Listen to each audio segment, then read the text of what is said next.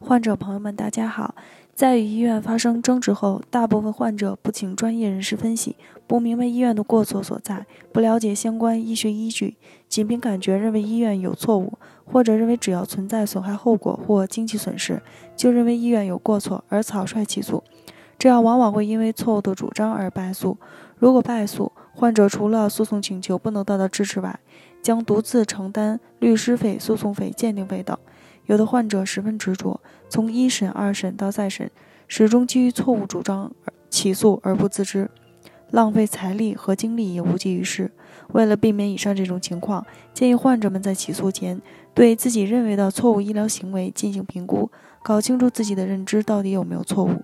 接下来，小编给大家介绍一下我们评估的内容，供大家参考。一、检查检验。主要是判断医院在手术治疗、药物治疗、非药物治疗之前有没有对患者进行全面的检查。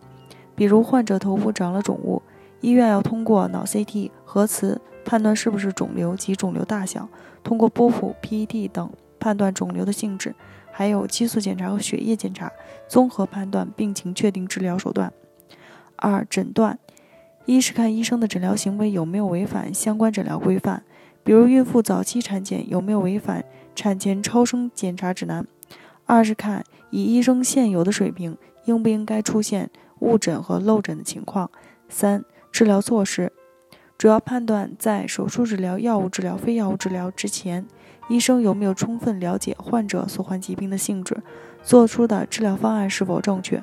例如，曾经有位患者患慢性肺源性心脏病、慢性阻塞性肺疾病。急性加重，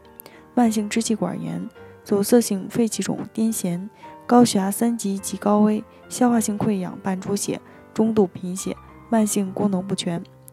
无论是否有血栓栓塞性疾病史，均考虑使用肝素或低分子肝素抗凝治疗，但医生未能按专业指南给予患者预防肺栓塞的药物。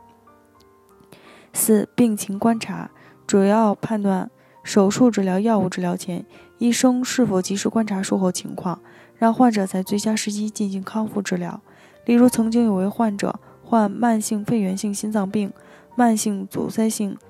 肺疾病急性加重、慢性支气管炎、阻塞性肺气肿、癫痫、高血压三级及高危、消化性溃疡伴出血、中度贫血。慢性肾功能不全，患者 TNT 及 NT-proBNP 升高，与心脏心肌损伤及心理衰竭有明显相关，而医生在病例记录中一笔带过，没有分析该指标异常的原因及采取适当检查及治疗措施。五、护理，护理分为四级，医生需要根据对患者的病情观察来确定等级，每一级巡视次数都不同。主要判断医生有没有尽到每一等级应该尽到的义务。六、病历书写，病历是医疗案件中最重要也是唯一的证据，它的真实性、完整性会直接影响接下来的司法鉴定结果。我们主要判断病历书写内容是不是符合规范，是否有篡改、伪造。